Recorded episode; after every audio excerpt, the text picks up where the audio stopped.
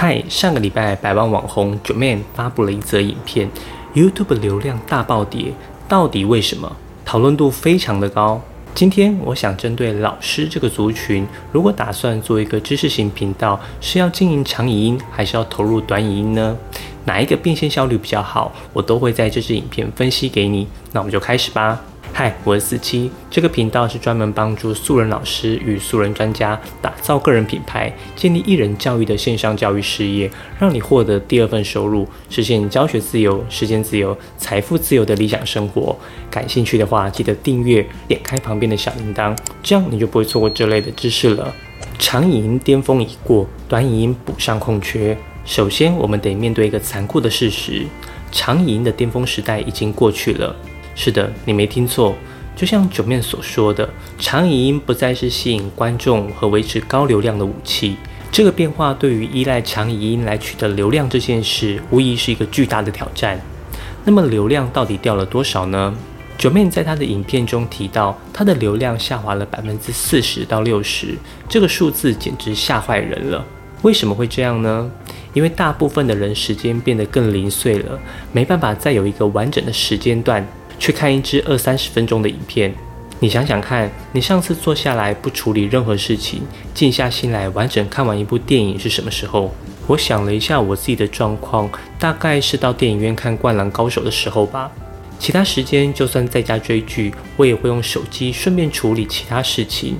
这种零碎的时间无法承载大时间单位的长影音，取而代之的是九十秒内的短影音。通勤时刷短语音，睡觉前刷短语音，上大号更要刷短语音。这种极小时间单位的短语音，成为了现代人零碎时间最好的填补剂。短影音的制作与效果，首先我们来谈谈剪辑的难度。你可能会觉得短影音更简单，对吧？错了，短影音的剪辑其实相对更难。想象一下，你需要在短短几十秒内传达有效的信息或叙述，这可不是一件容易的事。像我在辅导学生写自传时，最可怕的大魔王就是有限字数的自传。要在极短的时间内展现自己的优势与专业，是非常困难的事。我许多时候会看到有一些短影音的内容，只是把标题念过去。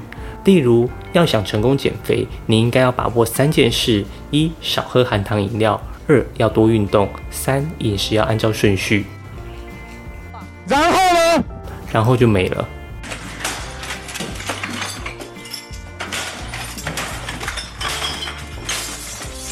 我就会觉得这就是在讲废话，但因为时间不长，就这样过去了。这种知识型的短影音通常很难在我们的脑中留下任何印象。要让短影音发挥效果，你的脚本设计、剪辑功力必须非常高才行。现在我们来谈谈观众行为。同样一小时，比起二三十分钟的影片，观众可能更愿意看九十秒内的短影音，因为不断的切换内容与高节奏、高强度的刺激，很容易让人觉得一两小时很快就过去。你是不是睡前想说刷一下短影音，结果一看就是一两个小时的经验？每次都很后悔浪费这么多时间。如果那个时候看点书，也许会增加知识；早点睡，隔天上班会更有精神。但短影音就是有这种魔力，让你不知不觉把你最宝贵的货币——注意力——被短影音完全夺走。知识型频道应该选择长影音还是短影音？对于追求流量变现的网红时代，短影音绝对是必须要加入的战局。但是对于知识型频道来说，长影音跟短影音哪个更适合呢？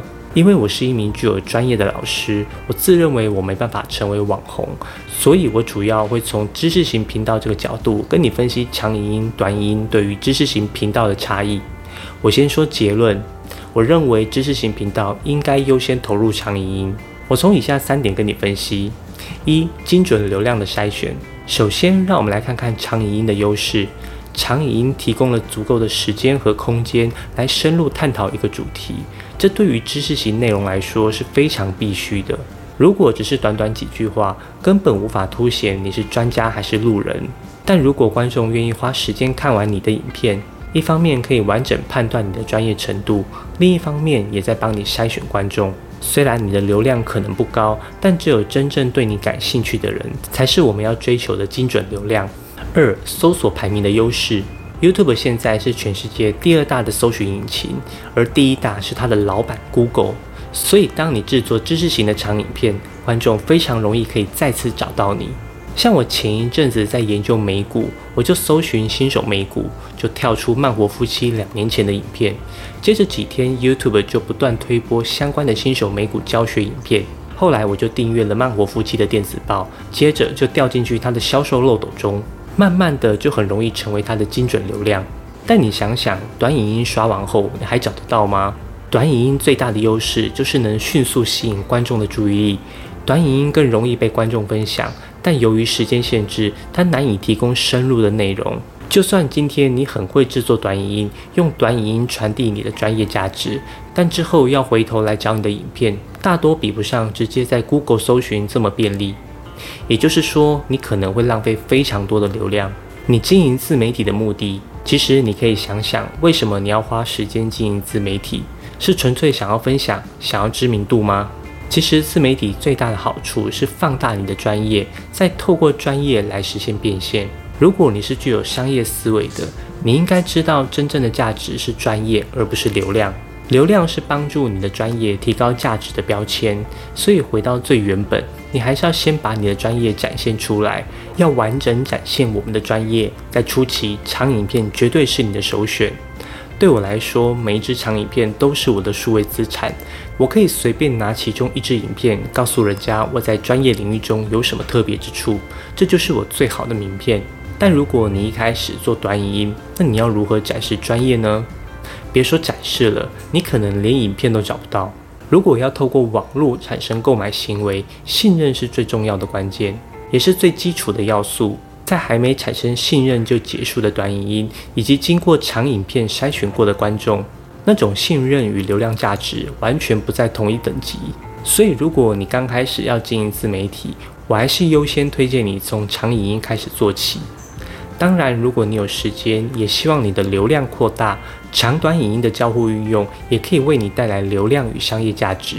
我建议的做法是，把短影音当做长影音的流量入口，制作完长影音后，再把精华片段剪成短影音，并在每一支短影音里加上长影音的观看连接，透过短影音的推荐机制，再让你被更多人看到，再透过长影音筛选精准流量，最后以研讨会或 email 的形式，对这些精准流量不断加温，进而产生线上课程的购买行为。